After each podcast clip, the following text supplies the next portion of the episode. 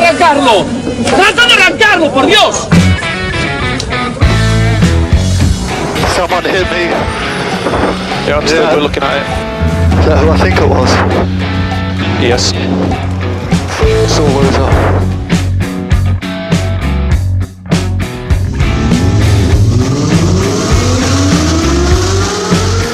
Buena más ojo corta, se cierra poco.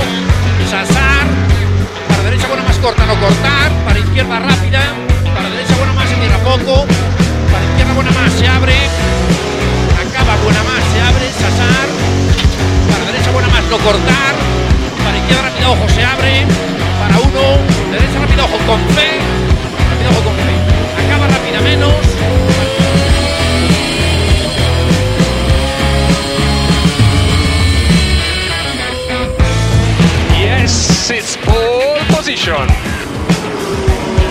Yes! Oh, grazie ragazzi! Uh, che giro! Grazie!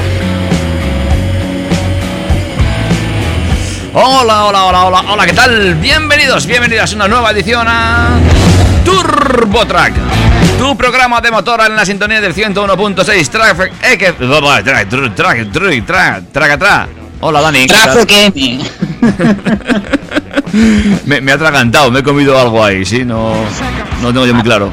Estamos ya en la hora del postre, ¿eh, David. O sea que espero que hayas comido, hayas saciado tus necesidades y no te comas ni palabras ni noticias, porque tenemos un programa mm, cargadito.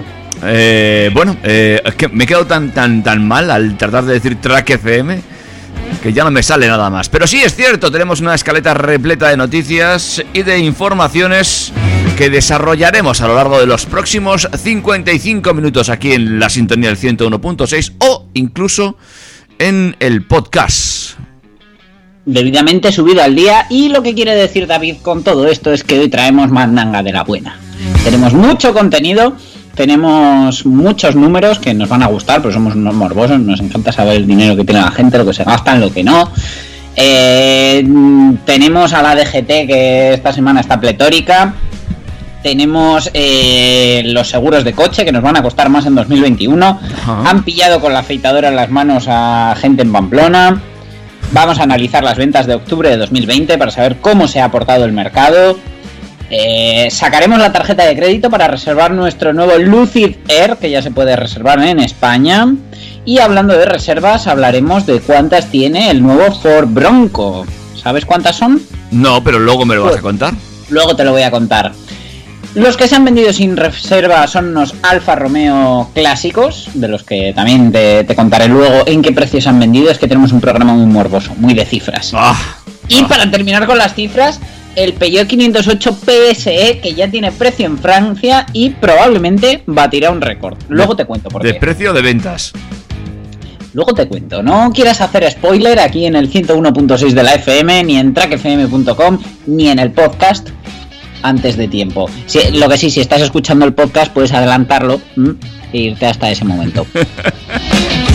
Lo que también puedes hacer es escribirnos a través del correo electrónico info arroba turbotrack.es Darnos mucho cariño a través de Instagram en arroba turbotrackfm. e incluso seguirnos en Facebook donde también tendrás los enlaces a nuestros programas. Mark Zuckerberg estará encantado de que lo hagas. Y ahora también lo que podemos hacer antes de arrancar con las noticias de la DGT es escuchar un temazo musical.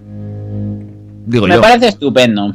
Pues vamos a hacer un poquito de travesuras. Esta noche es de travesura. Oh, eh, oh, y te voy a devorar en la noche oscura. Tú estás buscando mi calentura. Voy a devorar mi. Y tú te pegas, yo me pego y te besé. Tú quisiste, yo no fue que te forcé. Con los ojos arrebatados cuando la conoce. Me dice que no me reconoce. Yo estaba bien volado, contigo aterricé. Grita más que una voz, eh. una nota bien cabrona, son las 5.12. Nosotros somos los Pero ella conmigo amanece. Ella está bien dura, anda sin cirugía plástica. En la calle nos matamos en la cama, tenemos química simpática. Se pone media bicha bien sarcástica. Hay muchas que la critican porque el puri es de fábrica. Ella es metálica, no usa réplica. Escucha reggaetón con ropa gótica. Vale estética, está bien rica. No tira pulli como quiera se pican. Ella es metálica, no usa réplica. Escucha reggaetón con ropa gótica. Vale estética, está bien rica. No tira pulli como quiera ¿Dónde se está la pican. soltera? Alza la mano si está buena. Escucha el bajo como suena. Mira ese culo como lo menea. ¿Dónde están las mujeres solteras? Alza la mano si está buena. Escucha el bajo como suena. Mira ese culo como lo menea. Tú te pegas, yo me pego y te besé. Tú quisiste, yo no fue que te forcé. Con los ojos arrebatados cuando la conoces. Me dice que no me reconoce. Yo estaba bien volado, contigo aterricé. Grita más que una voz. Una nota bien cabrona, son las 12. Pero ella conmigo amanece. Bicho al callao. Ella es metálica, no usa réplica. Escucha reggaetón con ropa gótica. Vale estética, está bien rica. No tira pulli como quiera se pican. Ella es metálica, no usa réplica. Escucha reggaetón con ropa gótica. Vale estética, está bien rica. No tira pulli como quiera se pican. Y tú te pegas, yo me pego y te besé. Tú quisiste, yo no fue que te forcé. Con los ojos arrebatados cuando la conoces. Me dice que no me reconoce. Yo estaba bien volado, contigo aterricé. Grita más que una voz. Una nota bien cabrona, son las 12. Pero ella conmigo amanece. Esta noche es de travesura. Oh, eh, oh, y te voy a devorar en la noche oscura. Mi calentura. Te voy a devorar con mi cuentigura.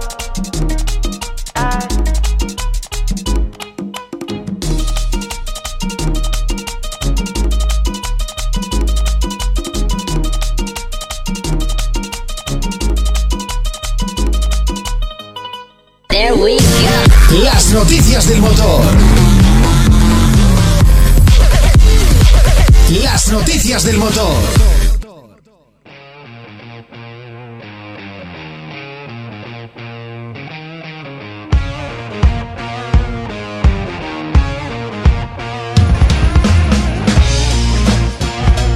Pues amigos amigas, arrancamos ya con eh, las noticias del motor, las noticias de la DGT, lo que nos cuenta la Dirección General de Tráfico y un montón de noticias que como siempre tiene el gusto de dejarnos eh, dicha eh, organización. Eh, bueno, cuéntanos, Dani.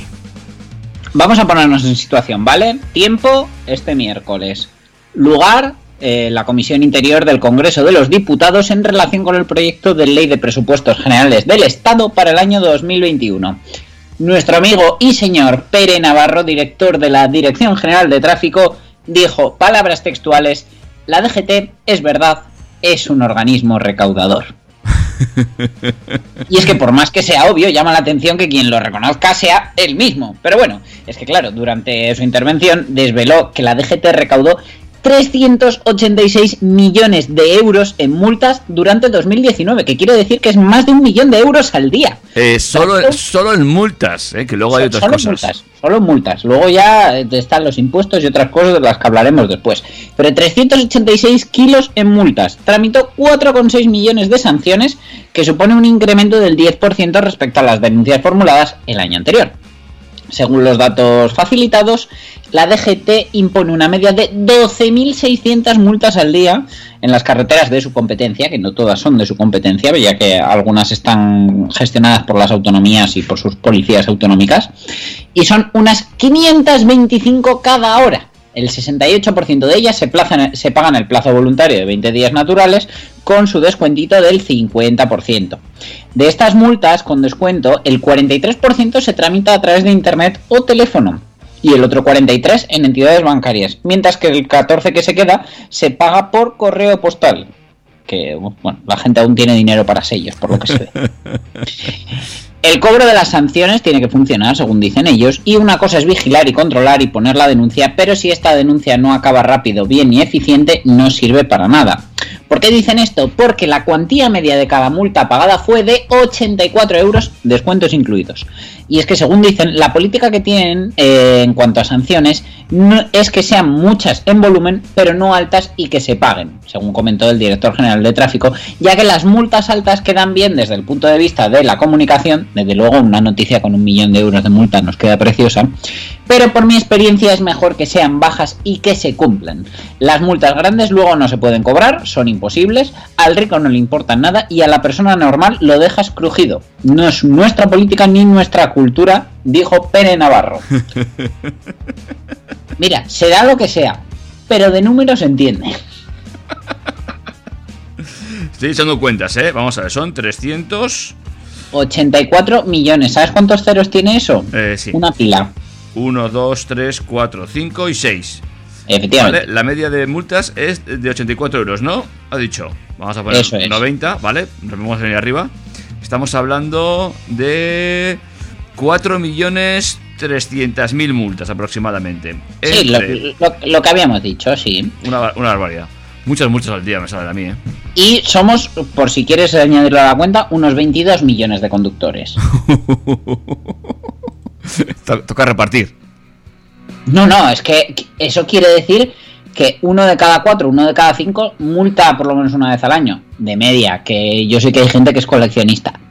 Bueno, Yo, yo tengo la inmensa suerte de que por lo menos lo que va de año no he tenido multas. no, yo llevo muchísimo sin eh, recoger una multa. De todas formas, a todo esto eh, no van a parar aquí, ¿no? Parece que van a seguir recaudando.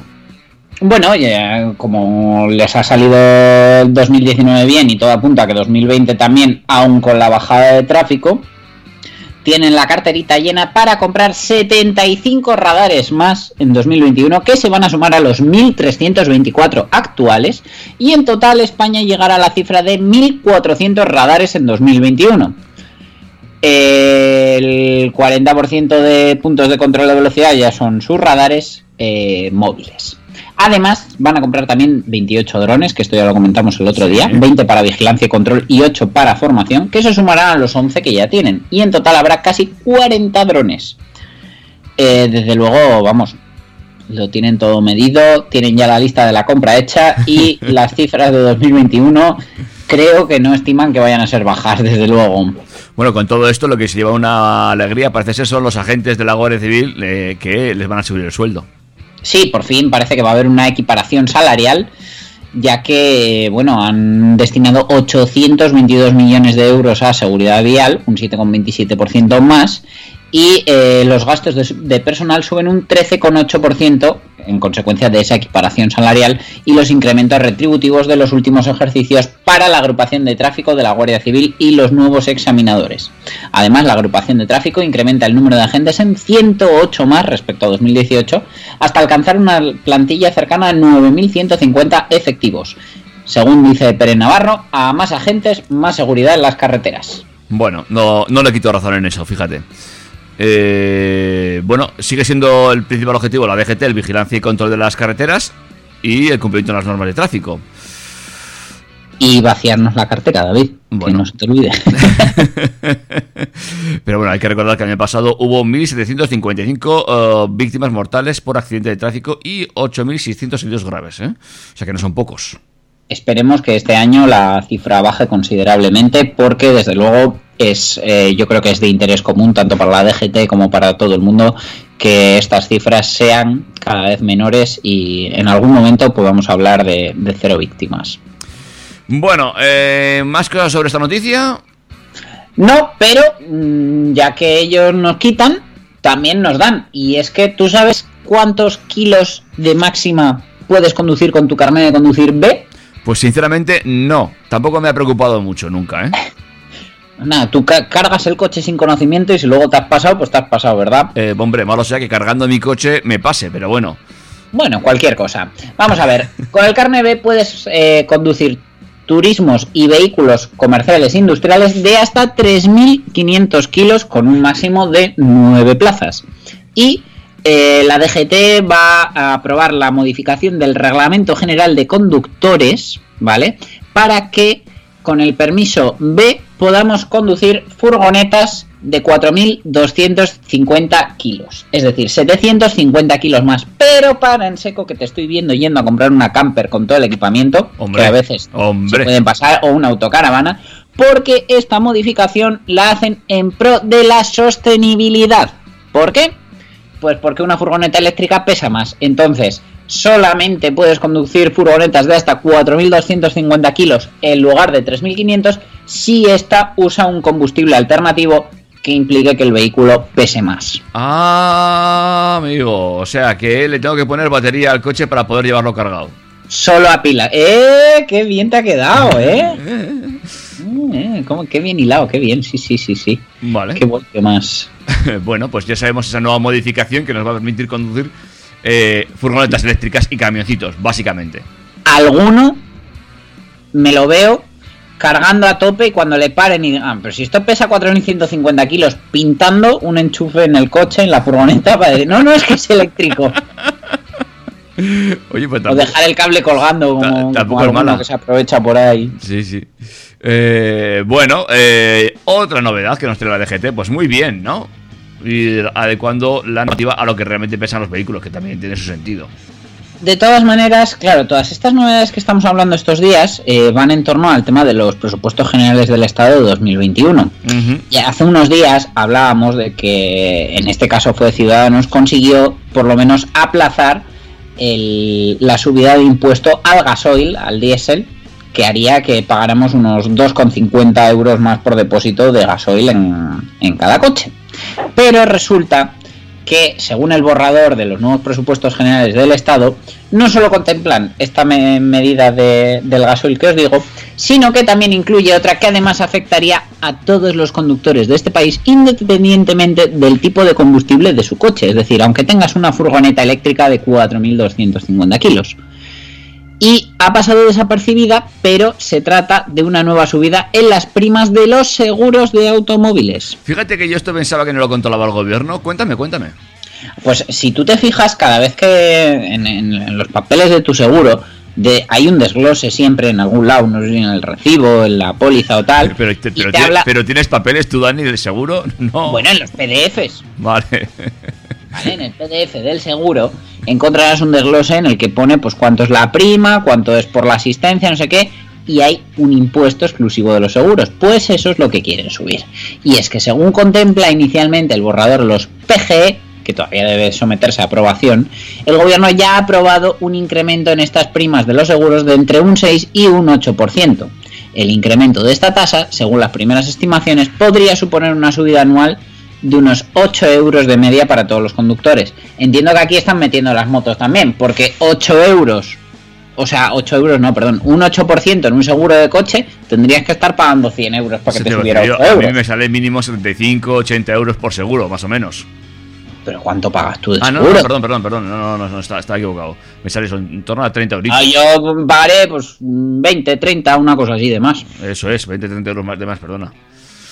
Pues, aunque parezca una subida relativamente asumible y no demasiado grande, Hombre. con este nuevo incremento en las primas de automóvil, el gobierno espera recaudar unos ingresos adicionales de nada menos que 270 millones de euros para el Estado.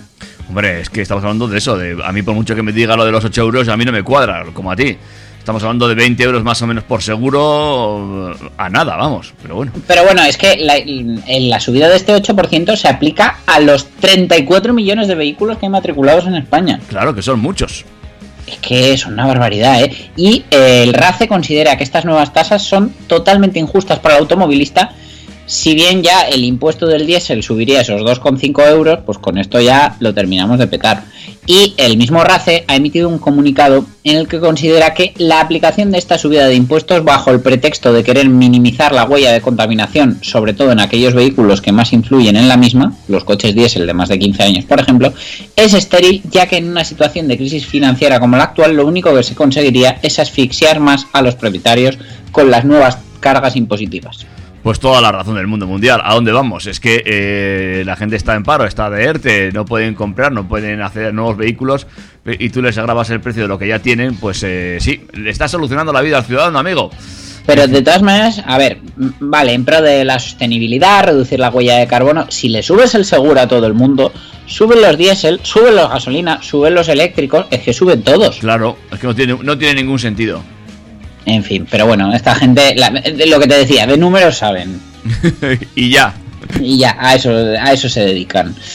Así que, pues nada, esto ha sido todo con la DGT esta semana. Que Vale. la verdad, fíjate, cómo nos tienen. Contentos, ya veo que contentos esta semana. Yo estoy para hacer una fiesta. ¿Hacemos un break entonces?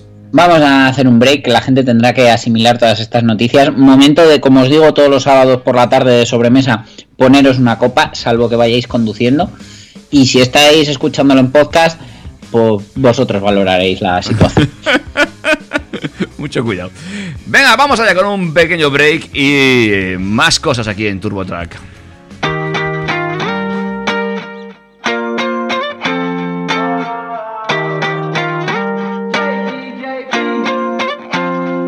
always in the mood?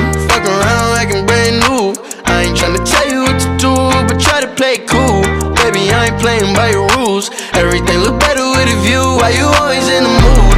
Fuck around like I'm brand new. I ain't tryna tell you what to do, but try to play cool. Baby, I ain't playing by your rules. Everything look better with a view. You've been in mood, you've been giving hella attitude. What I gotta do to get through to you, I could never you. Spend a night out on the town like we used to. We could sit around, watch funny shit on YouTube. I know at times I can have a couple screws loose. I'm trying to connect to your body, girl, like it's Bluetooth. You know what I mean, you know what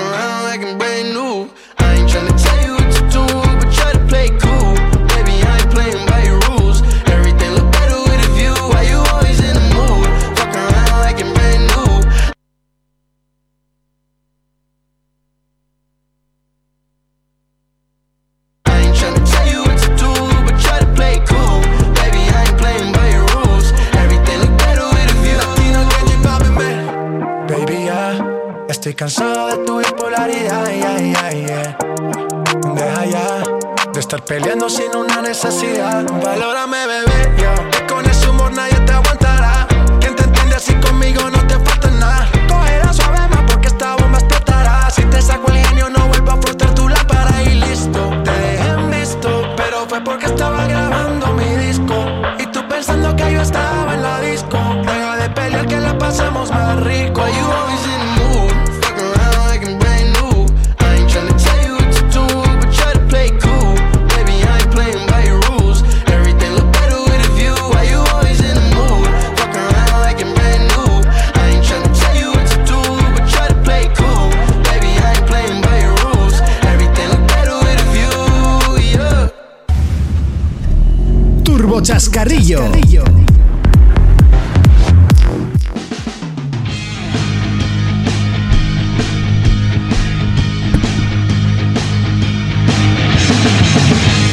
vamos allá con más cositas del motor, atentos, atentas, porque, bueno, la gente desconfía mucho cuando compra coches de segunda mano.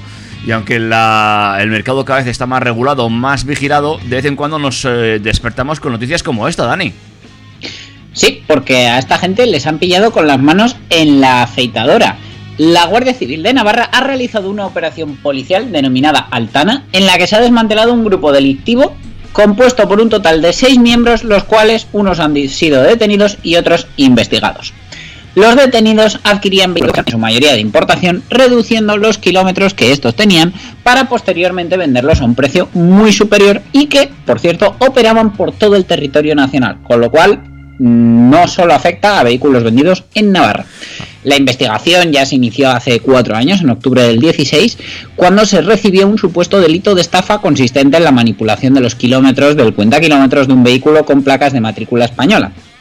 Por parte de la agrupación de tráfico se realizó un estudio de los datos aportados confirmando esta manipulación en un vehículo con placas de matrícula española, pero que procedía del mercado de importación alemán.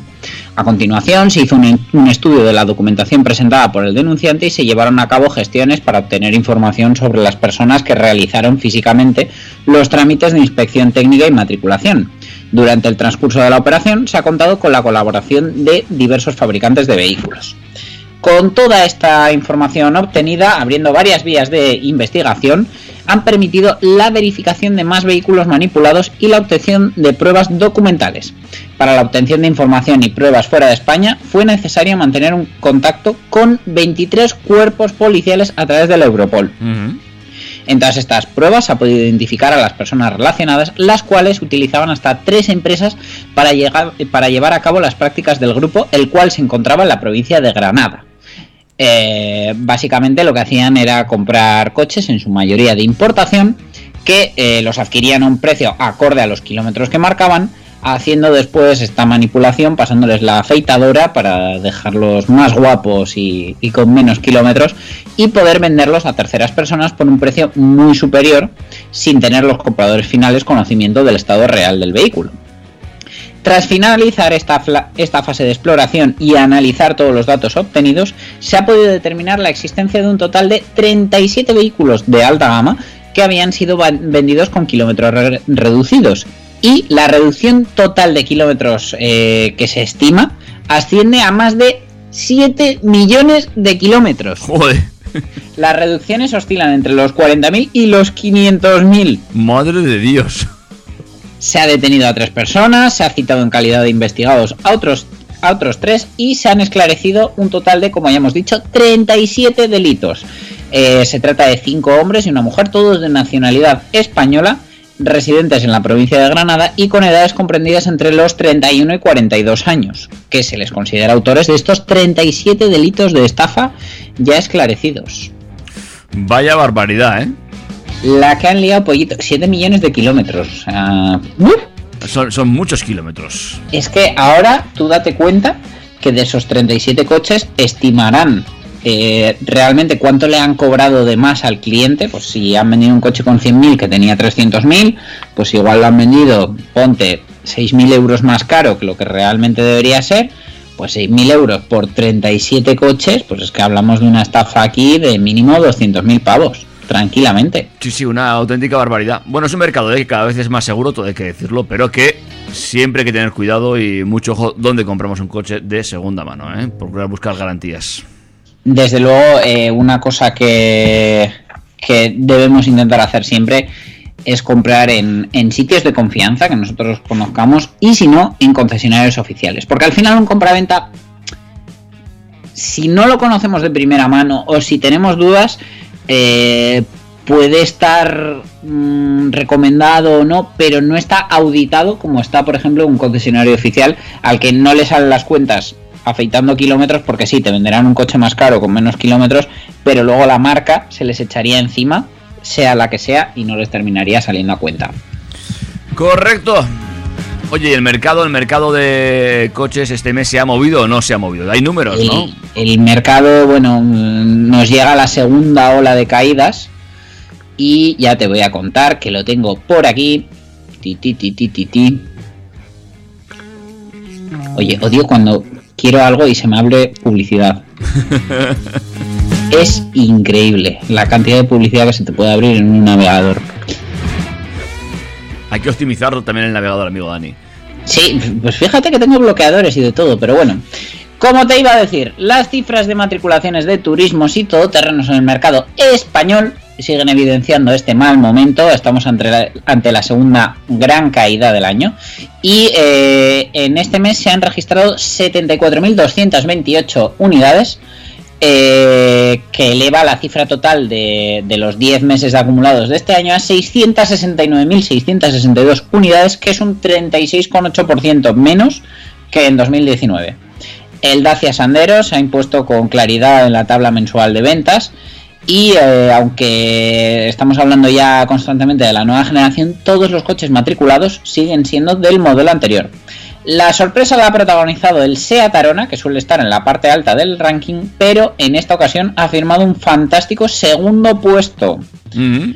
En general ha sido un buen mes en concreto para SEAT, ya que cuatro modelos han terminado dentro de las 13 primeras posiciones y dos de ellas en el podio, ya que junto a la Arona ha aparcado al lado en tercera posición el SEAT León. Ah, pues muy bien. Toyota Corolla y Peugeot 3008, que justo ahora recibimos también un pequeño restyling, han completado el top 5 de octubre.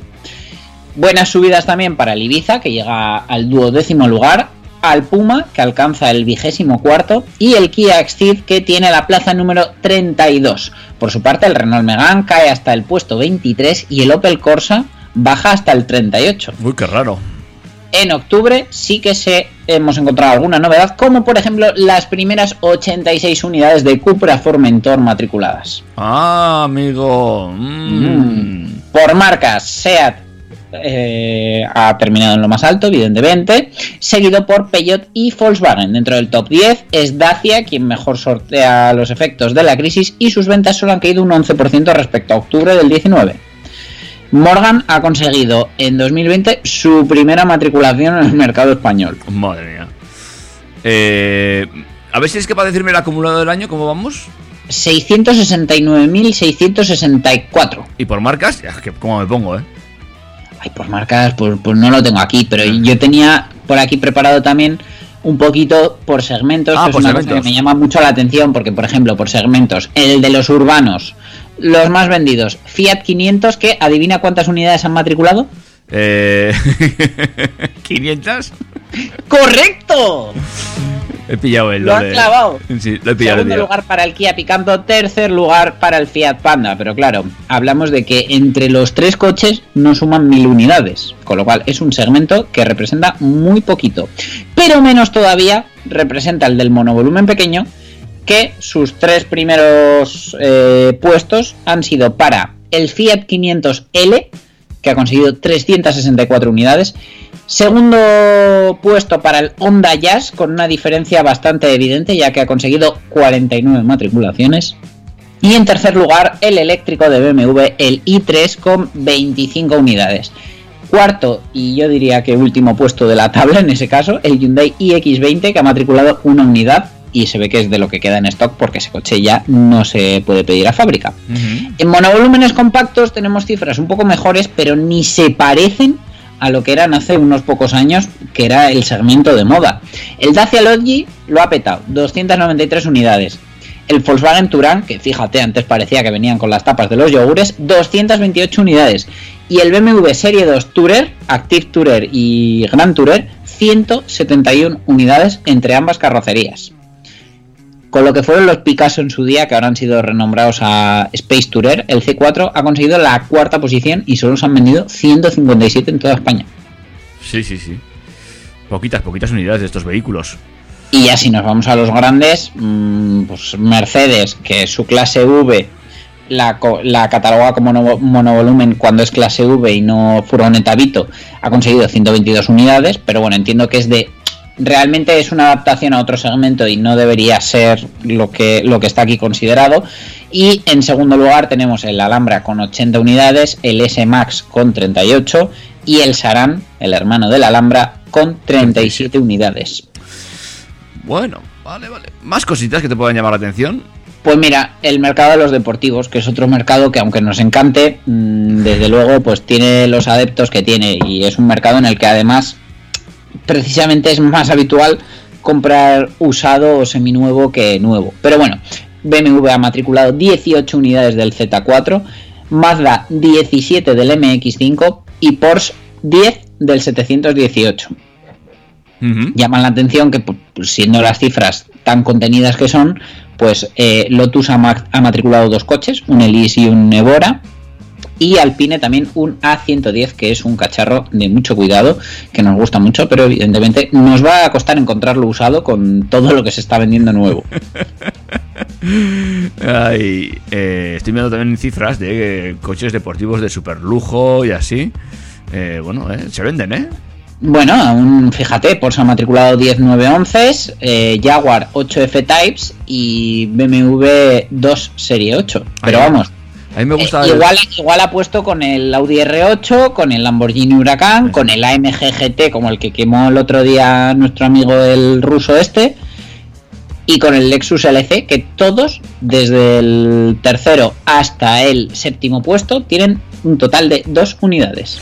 A mí me encanta el Audi R8. Digo, pues Joder. si me ves, pero hay algo de, de ocasión para mí. Vale, eh, eh, lo tengo en cuenta por si tenemos que hacer un amigo invisible o algo así. Eso. Vamos a segmentos de volumen. El sub pequeño, como te decía, sorpresa de la Arona, 1964 unidades. Pero no es solo que hayan matriculado 1964 unidades, es que el 2008, que es un rival muy fuerte, se ha quedado en 1469, 500 unidades casi menos. Oye, ¿te pu- Sin embargo- ¿crees, crees, puede ser que Peugeot se haya equivocado al hacer crecer tanto al 2008? Porque tú lo ves ahora por la calle y es un 3008 pues un poquito recortado. Mm, sinceramente, es que están yendo todos a más y aunque a mí, por ejemplo, el tamaño de la Arona me parece acertado, sí que es cierto que a los compradores les puede llegar a confundir un poco esta crecida, pero es lo que se están encontrando, porque de hecho el Capture también ha crecido mucho y el Capture casi calca las ventas del, del 2008. El T-Rock compite en este segmento y también anda por los 4 metros 30. Entonces, a mí me parece que si hoy se lanzara una nueva generación del Seat Arona, se tendría que plantar también en esos 4 metros 30, prácticamente. Y el Ateca crecer hasta los 4 metros y medio, más parecido a lo que miden sus rivales.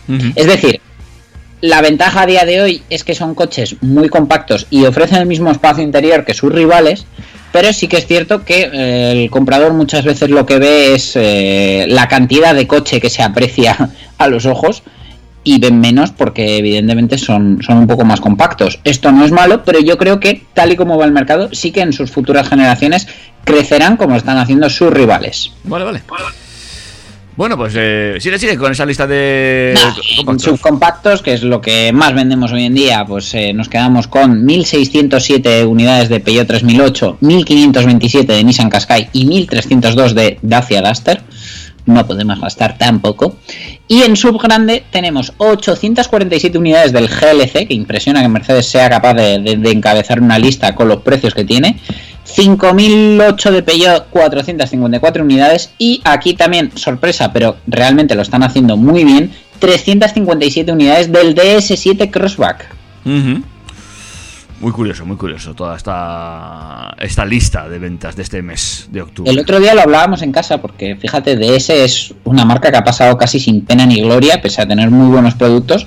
Hasta ahora que por fin han dado con la tecla, que han hecho un sub bonito, que aunque tiene un precio elevado porque la marca no es barata, eh, está consiguiendo muy, bueno, muy buenas cifras de ventas.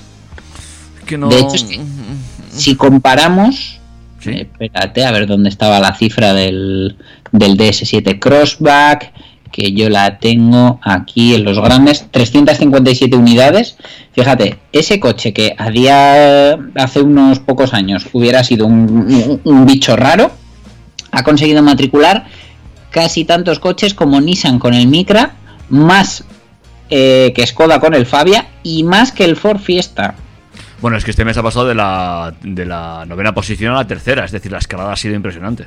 Y desde luego que es el segmento de moda que hace unos años dices que, que un coche así es capaz de vender más unidades que Ford de su mítico Fiesta que era intocable, pero fíjate, es que el segmento de los urbanos un día de estos nos desaparece.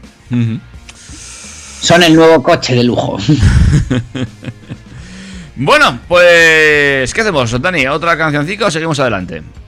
Seguimos adelante, que si no, luego decimos que no nos llega el tiempo para nada. Esta va a ser rapidita y es que, bueno, ya hemos hablado en alguna ocasión del Lucid Air, que en este caso vuelven a dar un paso y han comenzado a ofrecer reservas para clientes de otros mercados distintos al norteamericano, donde ya estaban aceptando reservas y tenían ya su precio, todo. Eh, es una de las principales rivales que se puede encontrar a día de hoy Tesla. Y bueno, el Lucid Air tenemos incluso eh, en la gama el Dream Edition con un esquema mecánico de 1095 caballos. De momento va a ser una edición limitada, pero para que te hagas una idea de hasta dónde puede llegar el potencial de la marca. Y bueno, las primeras tres versiones disponibles en nuestro país van a ser los Lucid Air, Lucid Air, perdón, Lucid Air Touring y Lucid Air Grand Touring. Todas ellas pueden ser reservadas ya y eh, según la versión escogida el depósito inicial tendrá un valor u otro. Yo me he ido a la página de Lucid Air, ¿vale? De lucidmotors.com air reserve y si elegimos nuestro país, que hasta donde yo sé es Spain, podemos reservar el Air por 300 euros, el Air Touring por 900, el Air Grand Touring por 900 también y el Dream Edition, el de los 1095 caballos, no tenemos eh, opción de reservarlo. En cuanto al Air, tenemos 650 kilómetros de eh, autonomía estimada y 480 caballos. El Air Touring mantiene esas 650 kilómetros, pero subimos a 620 caballos. Y en el Grand Touring hablamos en este caso de, espérate que tengo que sacar la cuenta porque nos lo dicen en millas, 517 millas que suponen, ti, si se me abre la calculadora te lo digo, por 1,6. 827 kilómetros de autonomía con una potencia total de 800 caballos, que estará disponible en 2022. Claro, el, el tema es que estaba disponible en 2000 en 2022. Estaba yo ya mirando para coger color. Me gusta en rojo, es muy bonito.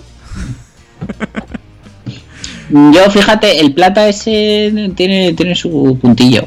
Y si no, negro, con, con todas las cosas plateadas que tiene, te va a quedar muy bien en negro. También, también queda muy chulo, muy elegante. Puede, puede ser bonito. Venga, va, hacemos una reserva. Venga, dame el número de tarjeta. Importante que me des los tres numeritos de atrás, ¿eh? Bueno, eh, para 2022. Eh, no ponen un mes de 2022. No, pero bueno, eh, podemos estimar que los precios, pues bueno, irán un poquito en línea del mercado americano, donde se ofrece la versión Air, que sería más que suficiente para muchos, con sus 480 caballos y 650 kilómetros de autonomía. Se ofrece por 69.900 dólares, que es un precio muy similar al que podemos encontrar para un Tesla Model 3 acabado Performance. Quiere decir que esta gente, sin duda, como ya dijimos en su día, le está buscando las cosquillas a Tesla y es muy probable que se las encuentre.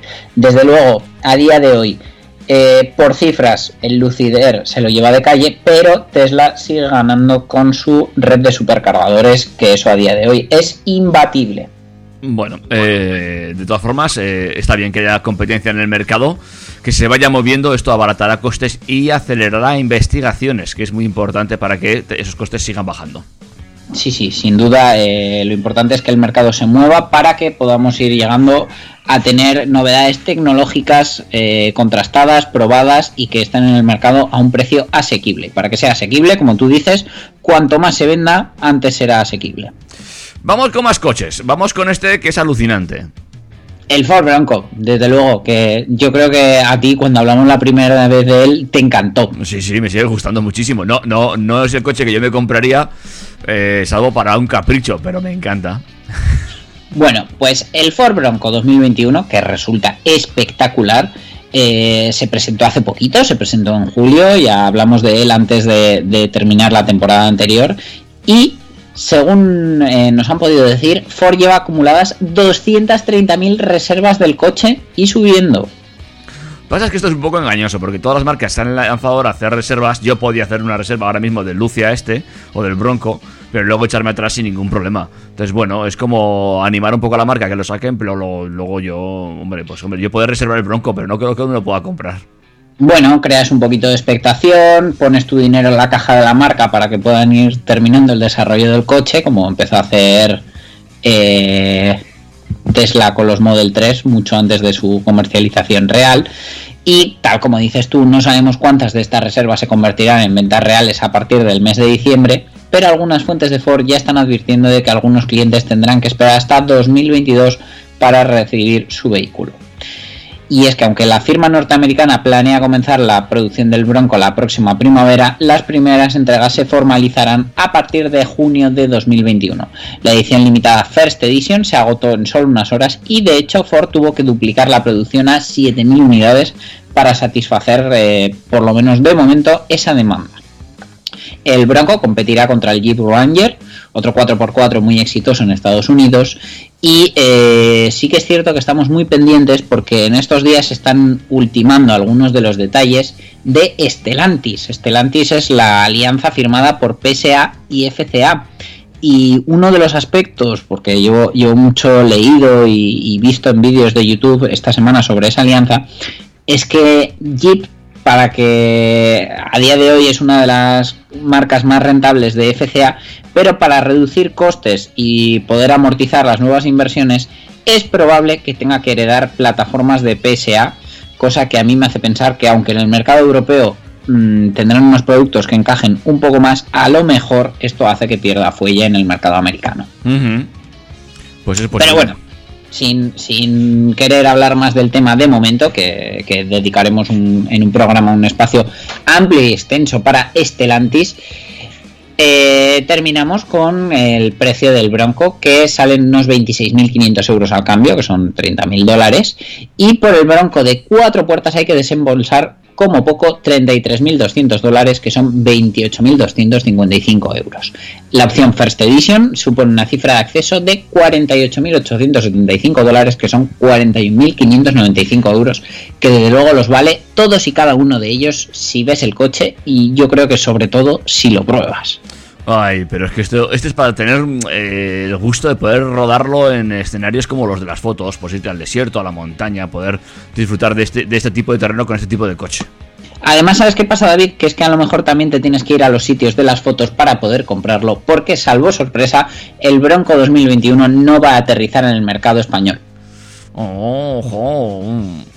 En algunas web, por ejemplo, yo he estado leyendo en motor1.com que decían que estaban convencidos que si el precio era razonable se iba a vender como churros. Bueno, a ver, me parece un coche demasiado campero como para decir que se va a vender como churros. Que puede tener muy, muy, muy buena acogida en zonas rurales, por supuesto. Pero de ahí a decir que se va a vender, pues yo que sé, como el Ford Fiesta o el DS7, me parece. a mí también me parece un poco exagerado. En fin. Eh, bonito es, ¿eh? pero habrá que verlo. Bueno, descansamos, hacemos un break y cogemos la recta final. Pues. ¿Nos da tiempo? ¿No nos da tiempo? Pues eh, te voy diciendo, nos quedan aún un, un, par de noticias por leer, ¿no? Por darle un par de vueltas. Y tenemos, es. yo creo que tenemos. Sí, tenemos 10 eh, minuticos para darle tiempo a esto. Así que vamos a pisar alguna cancioncita, ¿te parece? Venga, dale.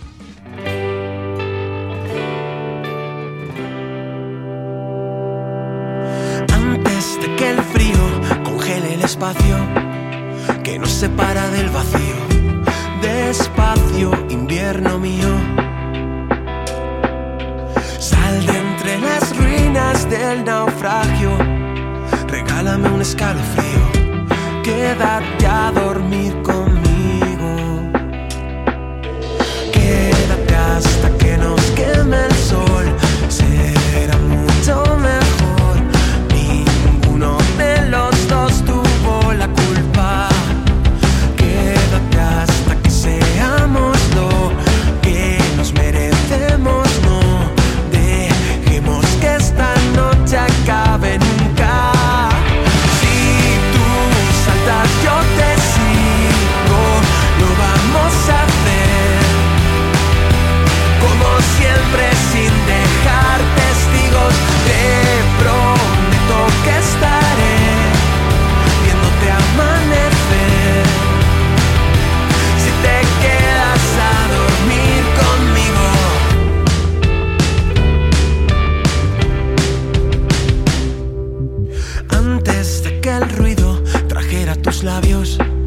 éramos solo conocidos, solitarios, tiempo perdido.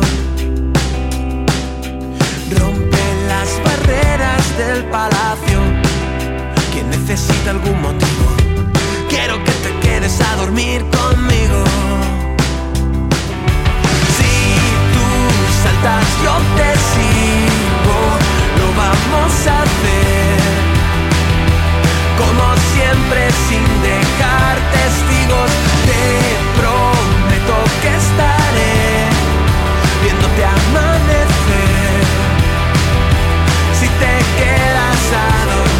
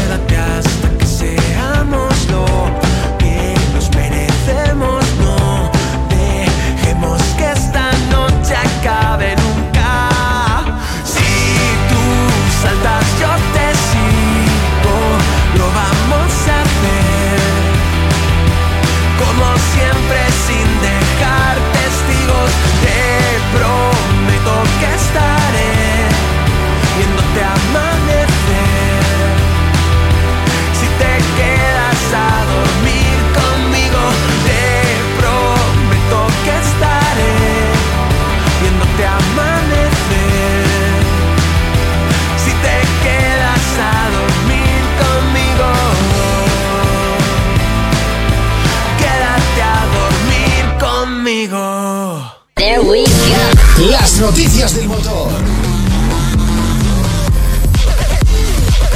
Las noticias del motor. Pues lo dicho, amiguitos y amiguitas, eh, estamos ya en la recta, más que la recta, la última curva. Vamos allá con esas últimas noticias. Últimas noticias, pero no por ello menos interesantes, y es que el pasado 28 de octubre los expertos de RM Sotheby's organizaron la subasta Contemporary Art Evening, donde iban a buscar un nuevo hogar a tres impactantes Alfa Romeo Berlina Aerodinámica Técnica, BAT. Semejantes criaturas son auténticas obras de arte diseñadas por Franco Scaglione y fabricados de forma artesanal por Bertone. En realidad se trata de tres prototipos, BAT5, BAT9 y BAT9D, de color plata, azul y gris respectivamente, que fueron mostrados en el Salón de Turín de los años 1953, 54 y 55 respectivamente. Ahí es nada. La Antes verdad- de ayer por la tarde, David. La verdad es que los coches son preciosos, eh, son muy, muy, muy bonitos. Y no es solo que sean muy bonitos, es que es eh, estamos hablando de tres importantes piezas de colección que nunca deberían ser separadas, de forma que RM Sotheby's se puso en contacto directo con posibles interesados en estos tres modelos y finalmente decidió subastarlos como un único lote que aseguraba cambiaría de manos por entre 14 y 20 millones de dólares, lo que viene a ser entre 12 y 17 millones de euros. Bah. Sin duda alguna, una importante suma que yo ahora mismo creo que no dispongo de ella. Yo me la acabo de gastar en pipas, pero bueno, nada. Pues la verdad que si me dijeras que te has comprado dos kilos de pistachos, te creería que has desembolsado esa cantidad porque cada día están más caros. Pero bueno, finalmente el 28 de octubre cayó el martillo y se alcanzó la escalofriante cifra de 14.840.000 dólares, por lo que su afortunado propietario desembolsó nada menos que 12.746.900 euros para hacerse con semejantes obras de arte con ruedas. Muy bien, muy, muy contento él, ¿no? Me imagino. Sí, pues yo supongo que o la- las va a poner en su salón, que vaya salón tendrá. es que, o sea, son prototipos de los años 50. A mí me flipa la tecnología con la que se contaba ahí a mediados del siglo XX para hacer semejantes obras de arte, porque de verdad el coche es impresionante. Bueno, son los tres. Te invito a que pongas una foto de ambos en nuestro Instagram. De los tres. Ahora cuando terminemos, si... Ah, por cierto, al final hice algo por Halloween de la semana pasada. Ya te contaré que... ¡Ah! Ah, vamos a quedar sin mis- tiempo para el salseo, vaya por Dios. Ay, qué pena, pero bueno, a ver si luego me acuerdo de poner esta fotito. Salseo también el que os traigo con Peugeot, porque desde luego, si os habéis enamorado del nuevo Peugeot 508 PSE, el Peugeot Sport Engineering, quizás os sorprenda el precio con el que llegará al mercado en cuestión de unas semanas. Y es que de momento nos ha, nos ha anunciado la tarifa para España, pero nuestros vecinos franceses ya pueden adquirirlo y está un poquito lejos de ser asequible. Ah, sí, no me, no me digas eso. Mira, eh, ponemos, nos ponemos en situación, aunque ya hablamos de él. Se trata de un 508 PSE con motor 1600, pero está hibridado y la potencia total combinada se queda en 360 caballos, ¿vale? Pero eh, en los comentarios de la noticia la gente se ha quedado con que es un 1600 y ya está. En realidad, bueno, tenemos que tener en cuenta esa hibridación una velocidad máxima de 250 por hora y un 0 a 100 en 5,2 segundos. Mientras que el consumo se queda homologado en 2 litros a los 100, que está genial. Hombre. Luego hay que ver el, el entorno en el que se usa. El equipamiento de serie es bastante completo, incluye faros LED, instrumentación configurable con el cuentavueltas al revés, cosa que a mí me saca de mis casillas, navegador, sensores de parking, clima automático, control de crucero adaptativo. Bueno, todo lo que puedes esperar en un coche que en su versión berlina sale en Francia desde 67.100 euros. Ah. 68.400 en versión familiar SW. Pues igual sí que se han quedado un poco ahí, ¿no? Se han venido arriba. Pues es que, vale, hay que viene con todo todo el equipamiento, porque desde luego si coges eh, un Audi S4 de base sale en precio parecido. Efectivamente, todo lo que trae el 508 de serie en el Audi es opcional y te puedes meter en facturas de 30 y 40 mil euros en extras. Pero así de primeras que te pidan por un coche con un motor 1600, que es lo que le ha hecho ¡ah! ese crash a la gente, casi 70 mil euros, pues parece que duele. Bueno, pues ya veremos cómo va evolucionando. Eh, ¿a ¿Tú qué harías? ¿Invertirías o no? No, el coche me gusta mucho, pero me tendría que sobrar mucho, principalmente porque la depreciación de, estos coches va a ser brutal. Sí que es cierto que estamos en una época en la que mm, tenemos unas versiones deportivas muy muy apetecibles pese a contar con esas etiquetas eco, cero y demás y pienso que en un futuro eh, van a ser o pueden llegar a ser clásicos como los deportivos que hoy añoramos de los años 90 cuando todo sea eléctrico y puede que en un futuro dentro de 20, 25, 30 años mm, mantengan mucho valor pero es un coche que de aquí a 5, 6 años un, un periodo relativamente corto en el que podríamos disfrutar del coche nuevo, su valor va a caer en picado. Luego probablemente eh, cuando alcance el pico bajo se mantendrá durante muchos años, pero me parece que es un coche que como comprador va a ser una auténtica oportunidad para comprar muy bien de precio cuando tenga 4 o 5 años. Bueno, pues Y esperaré. es un coche que con 4 o 5 años yo sí me lo compraría. Lo que pasa que estrenarlo implica mm, perder mucho dinero a día de hoy, salvo que te lo quieras quedar hasta que el mundo deje de ser mundo, que en tal caso puede que yo sí que me animaría a hacer la compra. Bueno, pues veremos en 4 o 5 ediciones más de Turbo Track si has acertado en tu pronóstico. ¿Esto está grabado, Dani? Eh, ¿Me lo vas a echar en cara como luego sea que, que No, no? hombre, no, ya sabes que no. Oye, nos despedimos ya. Nos despedimos del 101.6 de la FM de trackfm.com. Ya sabéis que seguimos en el podcast, tanto en Spotify, en iVoox, en Google Podcast. Estamos en todos los sitios. Pásalo usted muy bien lo que resta de fin de semana y aproveche para quedarse en casa. Y configurar coches que no puedo pagar en internet. David, un abrazo. Un abrazo, Dani, cuídate. Hasta la semana que viene. Hasta la próxima semana. Adiós.